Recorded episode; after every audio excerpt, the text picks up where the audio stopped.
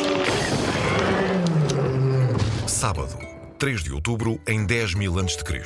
E o Cromlech está nas compras com a mãe. Cromeleque, cromeleque, cromeleque. Com os fones nos ouvidos, como é que ouves o que eu te digo? Ah, desisto. Dá cá a lista de compras para a avó que eu trato disso. Esta moda dos mais novos andarem constantemente de fones amarelos a ouvir a rádio de zig-zag devia-se a um programa passava nas tardes de sábado e domingo e que se tornara um fenómeno de sucesso entre os jovens. Tudo graças aos seus desafios doidos, que surgiam de repente entre as músicas. E estava na hora de mais um programa.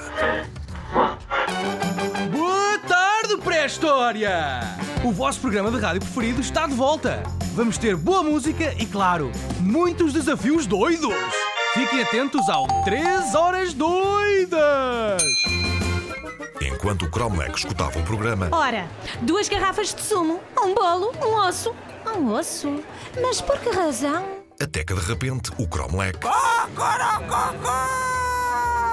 Cromleque! Tu estás maluco, filho? perguntou a mãe. Mas depois olhou em redor e viu que todas as crianças e jovens estavam a fazer o mesmo. De repente, pararam e foi como se nada tivesse acontecido. A não ser a onda de gargalhadas por parte dos mais novos, os únicos que tinham entendido o que se tinha passado. Cromleque! O que foi isto? Foi o desafio da galinha. Até logo, mãe. Disse o Cromlech, enquanto saía ao encontro dos seus amigos Tocha, Rubi, Menir, Tzik e Sabre, que aguardavam por ele no parque. Aí estavam também o Crava, o Tremoço e o Pinguinhas, mas sentados num outro banco. E, claro, a escutar o programa da rádio de zig-zag. 3 Horas Doidas! De repente, a doutora Didi, a diretora da escola, que andava por ali a passear, chegou junto dos três elementos do bando dos que têm a mania que são bons e com um ar severo disse-lhes: Com as más notas que têm, em vez de estarem a estudar, andam a passear e a ouvir música. Não ganhem juízo, não. Por agora escapam. Mas ai de vocês se vos vejo abortarem-se como pequenos javalis selvagens. E virou as costas, irritada. Mas mais irritada ficaria. É que o bando dos que têm a mania que são bons voltou a colocar apressadamente os fones amarelos. E ainda a diretora tinha dado apenas meia dúzia de passos quando foi lançado o desafio javali. Nada a fazer. Logo ali, os três começaram imediatamente a correr de gatas, de um lado para o outro, imitando os grunhidos dos javalis selvagens. Assim que os ouviu, a doutora Didi virou-se de olhos muito abertos. Julgando que estavam a gozar com ela, ficou mais furiosa que nunca. Venham cá, seus javalizinhos selvagens! Não sabem que usar com as pessoas é uma coisa muito feia? e desatou a correr atrás deles para os castigar. Enquanto isso, o bando das cavernas ria como nunca. Mas, claro, ao mesmo tempo, cumpria também o desafio javali. Se o dia terminava assim, entre grunhidos e risos, o dia seguinte seria palco de outras aventuras.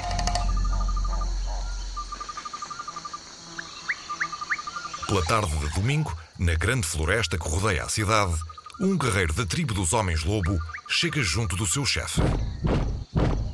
Chefe! Chefe! Chefe! O Ibérico desapareceu!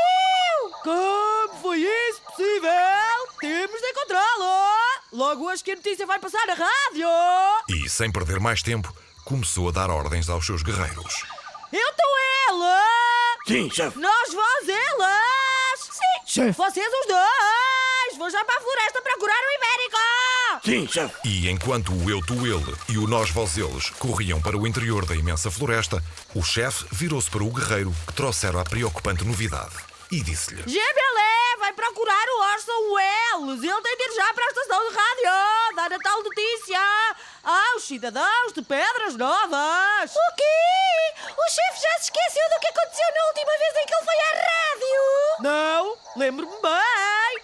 Disse que íamos ser invadidos por marcianos! Pois foi! A notícia deixou toda a cidade em pânico e depois eu é que tive de ir lá dizer que foi tudo uma brincadeira! Ok! Concordo que exagerou! Mas ele é um guerreiro com mais jeito para estas coisas! Conto contigo para o impedires de inventar! Sim, chefe, mas desconfio que ele não vai resistir! Ao mesmo tempo que este diálogo decorria na caverna do Cromlech, a sua mãe colocava as compras num cesto. Oh mãe, tenho mesmo de levar as compras à avó neste cestinho ridículo. Claro! O cesto é da tua avó e eu disse que o devolvia hoje. Faz-me lembrar uma história para criancinhas. Só faltava agora quereres que eu levasse também uma capinha vermelha. Como é que adivinhaste? Aqui tens, veste-a. Oh mãe, isto também já é demais, não? Se alguém da escola me vê assim, vou ser gozado o resto do ano. Não digas disparates. Ainda podes ver e não quero que fiques constipado. Contrariado, o Cromlech lá foi, de capa vermelha e cesto na mão. Será que o Cromlech vai ser comido pelo lobo mau?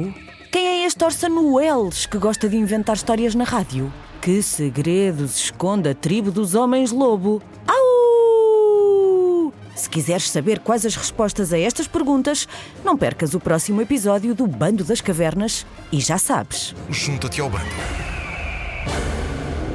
O Bando das Cavernas com Paulo Rocha, Yolanda Ferreira, Duarte Silva, Diogo Abreu e Joana Dias. Esta é uma ideia de Nuno Caravela e da Booksmile. Podem descobrir mais aventuras do Bando das Cavernas nos livros da coleção. O bando das cavernas.